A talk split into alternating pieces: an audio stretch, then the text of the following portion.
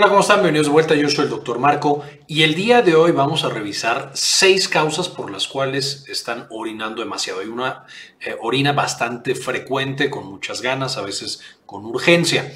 Muchos de estos temas, como es un tema tan importante y tan vasto, ya los hemos revisado en videos previos, en los cuales entramos mucho más a detalle de cada una de las patologías que vamos a nombrar en este video. Para no meterme en mucho detalle y que este video sea eterno, voy a dejarles en la parte de arriba justamente el enlace a todos esos otros videos. Cada vez que vaya mencionando una de las causas, van a encontrar el enlace a el video completo hablando de esa patología para que la vean con mucho más detalle. Y en este vamos a hacer como una revisión muy muy corta y breve de cada una de estas causas de orinar frecuente. Entonces espero que con esto les quede muy claro y, usar un tiempo relativamente corto de su día. Entonces con esto vamos a revisar las seis causas más frecuentes de una orina bastante frecuente, de orinar frecuentemente.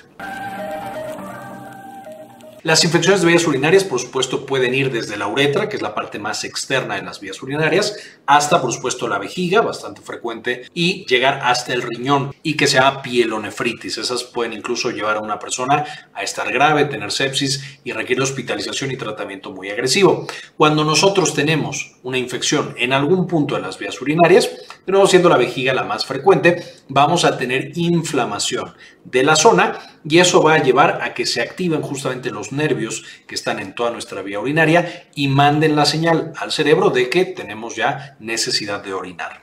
Que no, no necesariamente esto es verdad, pero nos va a llevar a que mucho tiempo estemos yendo al baño a hacer pequeñas cantidades de orina y por supuesto que tengamos esa urgencia y que tengamos esa, incluso cuando acabamos de orinar, que sigamos teniendo ganas.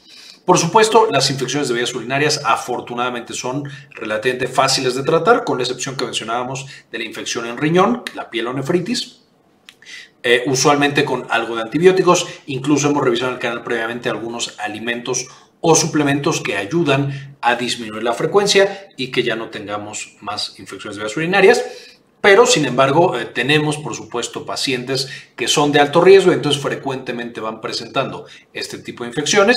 Algunos eh, son eh, mujeres, especialmente niñas, mujeres jóvenes durante la edad reproductiva. Y finalmente, otra causa que veremos más adelante, por supuesto, el embarazo. Entonces, en ellos tenemos que ser mucho más cuidadosos porque pueden tener infecciones de manera más frecuente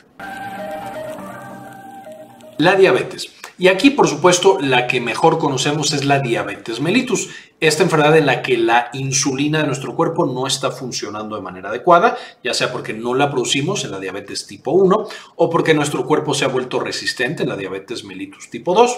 Y entonces esto lleva a que tengamos demasiada glucosa, que de pronto por ahí dicen azúcar en la sangre, y esa glucosa llega al riñón, atraviesa el riñón cuando no debería atravesar el riñón, debería quedarse en la sangre, y cuando atraviesa el riñón jala toda el agua que tenemos en la sangre, eso lleva a que se produzca una gran cantidad de orina, y por supuesto que esta gran cantidad de orina presiona la vejiga, entonces vamos al baño frecuentemente a orinar, pero ahora es una gran cantidad de volumen. Cada vez que vamos tenemos la vejiga súper llena y la vaciamos de nuevo con cada una de esas visitas al baño, a diferencia de las infecciones de vías urinarias que veíamos en el punto previo. Aquí el único tema es de la diabetes mellitus, ya sea tipo 1 o tipo 2, cuando no la tenemos bien controlada, también va a llevar de la mano una infección de vías urinarias. Frecuentemente los pacientes van a tener estas infecciones, solo para tenerlo en mente y entonces que nos acordemos que tenemos que revisar si nuestro paciente no tendrá también una infección. Ahora, además de esta diabetes mellitus, que es la más famosa y que es de las principales causas de un paciente que se la pasa yendo a orinar, vamos a tener una menos conocida que se llama diabetes insípida en la cual la insulina no es la que está afectada, sino una hormona que produce nuestro cerebro que se llama hormona antidiurética o vasopresina. Y en esos momentos, esa hormona, por supuesto, se encarga de que orinemos menos, de reabsorber agua cuando es necesario. Entonces, si no está funcionando esta hormona, evidentemente vamos a tener una mayor producción de orina y de nuevo vamos a estar yendo al baño constantemente porque tenemos una gran producción de orina.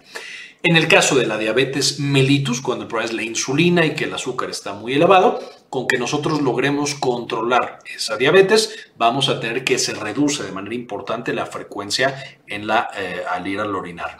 En el caso de la diabetes insípida, cuando logramos controlar esta eh, cosa que no está funcionando de la vasopresina, ahí es donde, por supuesto, tenemos que el paciente mejora y reduce la frecuencia y la cantidad que está orinando problemas prostáticos. Evidentemente, en los hombres, la uretra va a tener alrededor la próstata, que es una hormona o una eh, glándula endocrina muy importante que produce una gran cantidad de hormonas indispensables en todo el proceso reproductivo. Sin embargo, como la próstata básicamente está recubriendo a la uretra, la uretra pasaría por aquí y la próstata abraza a esa uretra.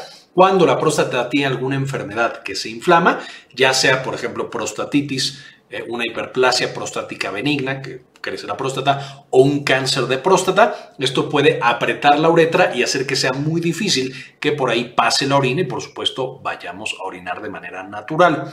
Al incrementarse esta presión, cuando la vejiga trata de empujar la orina para sacarla, muchas veces se cansa y se queda con un poco de orina residual. Y entonces eso genera, de nuevo, que cuando terminemos sigamos sintiendo necesidad de orinar y que muy frecuentemente vayamos de nuevo a hacer muy poquita orina. Parecido al punto número uno, que eran las infecciones urinarias, completamente diferente al punto número dos, el que era grandes volúmenes y nos lográbamos vaciar y no sentíamos esa necesidad residual o ese eh, deseo todavía de orinar a pesar de que acabamos de orinar.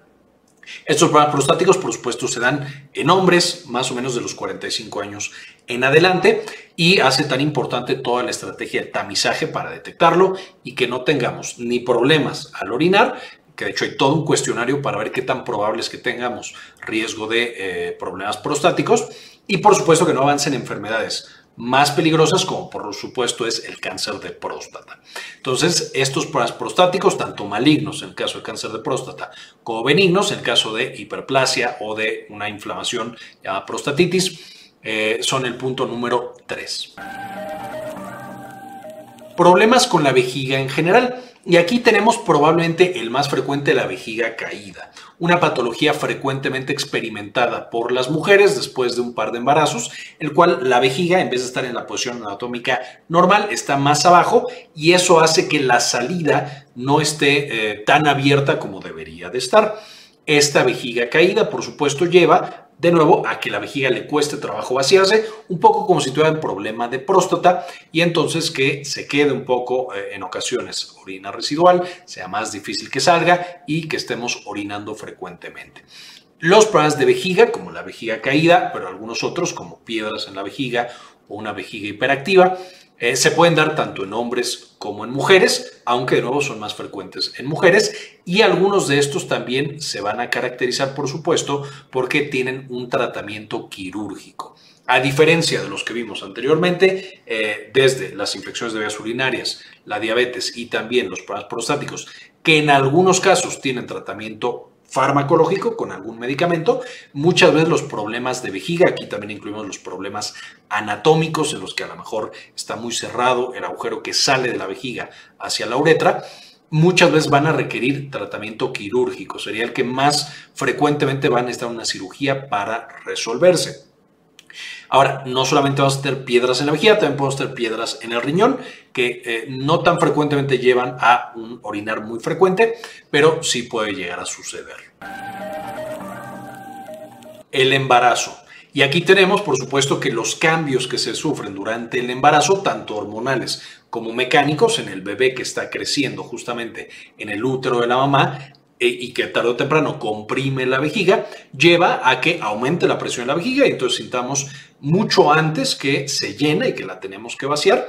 Y también, por supuesto, en algunos casos puede llevar a que eh, la vejiga ya no funciona de manera adecuada, ya no logre retener la orina y entonces, además de orinar con mucha frecuencia, vamos a tener incontinencia urinaria. Esto quiere decir que cuando no queremos que se salga la orina, se sale la orina. Incontinencia urinaria es de las enfermedades más comunes que nosotros encontramos relacionadas con la orina en mujeres embarazadas. Muy frecuentemente aparece la incontinencia urinaria. Una vez que termine el embarazo, desaparece la incontinencia urinaria.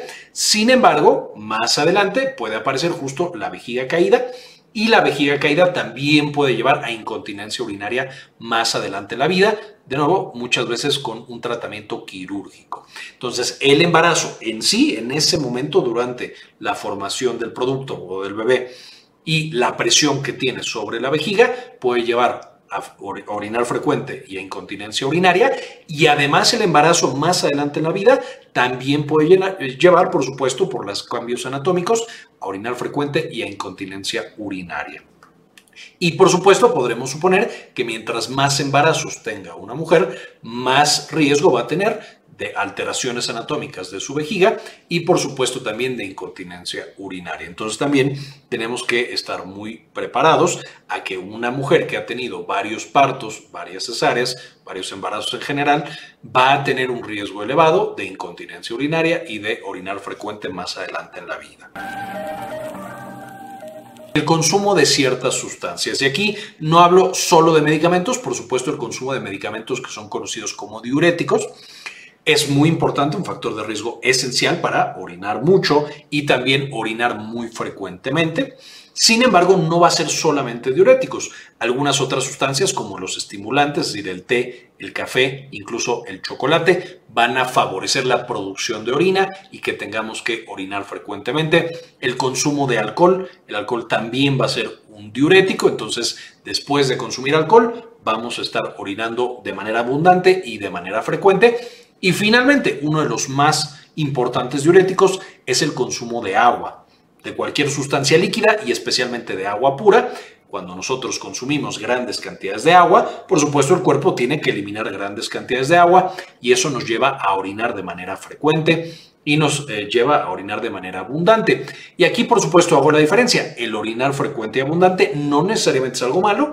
Si nosotros estamos consumiendo mucha agua, eso es algo en la mayoría de los pacientes bueno y entonces podría ser completamente normal y no puede haber, eh, puede que no haya ningún problema con ese tipo de orinar. Sin embargo, si no estamos consumiendo mucha agua y tenemos alguno de los otros factores mencionados en esta lista, a lo mejor sí tenemos algún problema y sí tendríamos que estar revisando qué hacer para mejorar ese punto específico. Básicamente estos son los seis puntos o las seis causas más frecuentes de orinar muy frecuente. Espero que si encontraron alguna de las que ustedes podrían estar padeciendo en la lista, vayan a consultar los otros videos en los que ya hablamos de información más detallada, prevención, tratamiento, cómo diagnosticarlo, etcétera. Y por supuesto que acudan con su médico para que puedan revisar lo antes posible, que todo esté bien y quitarse, por supuesto, ese susto. Finalmente, por supuesto, antes de terminar este video, me gustaría agradecer a algunas de las personas que han decidido apoyar al canal con una donación de uno o de dos dólares al mes, porque realmente son indispensables para continuar generando este contenido y compartirlo con todos ustedes. Y este video en particular se lo quiero dedicar a Yami Pascasio, Abraham Santana, Doctora Milis, Antonio Guizar, Héctor Lagos, Marcela Mercado, María Eugenia Sobrino, Gloria Guadalupe Alonso, Luis Fernando Zacarías, Claudia Gabriela García, Laura Elena Barojas, J.D. Montt, Jason Silva, José Luis Tobar, Rodrigo Álvarez, Zenaida Zuluaga, David Semayo, Dr. Fermín Valenzuela, Rosaura Murillo Gómez, Pablo Antonio, Matías Hernández, Gli53, Moni Leigh, Luis Ernesto Peraza, Gustavo Francioli, Cindy Magaña Bobadilla, Javier Mejía, Hernán Gustavo, Sandy Oliva, Ana Karen Tejeda, Enrique Segarra y doctora Susana Vidal.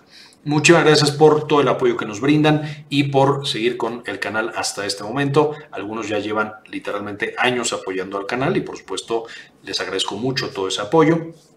Con esto, ahora sí terminamos. En la descripción del video también va a estar el enlace a más bibliografía para que ustedes puedan investigar más de estos temas. Con esto terminamos y como siempre, ayúdenos a cambiar el mundo, compartan la información. Quería comentarles también que ya tenemos activada nuestra clínica en línea, Clínica Cares. Eh, nos pueden encontrar en clinicacares.com.mx para agendar alguna consulta. Principalmente atendemos los temas de salud de la mujer y también, por supuesto, consulta general. Si tienen alguna duda, alguna consulta, aquí en clinicacares.com.mx nos pueden encontrar.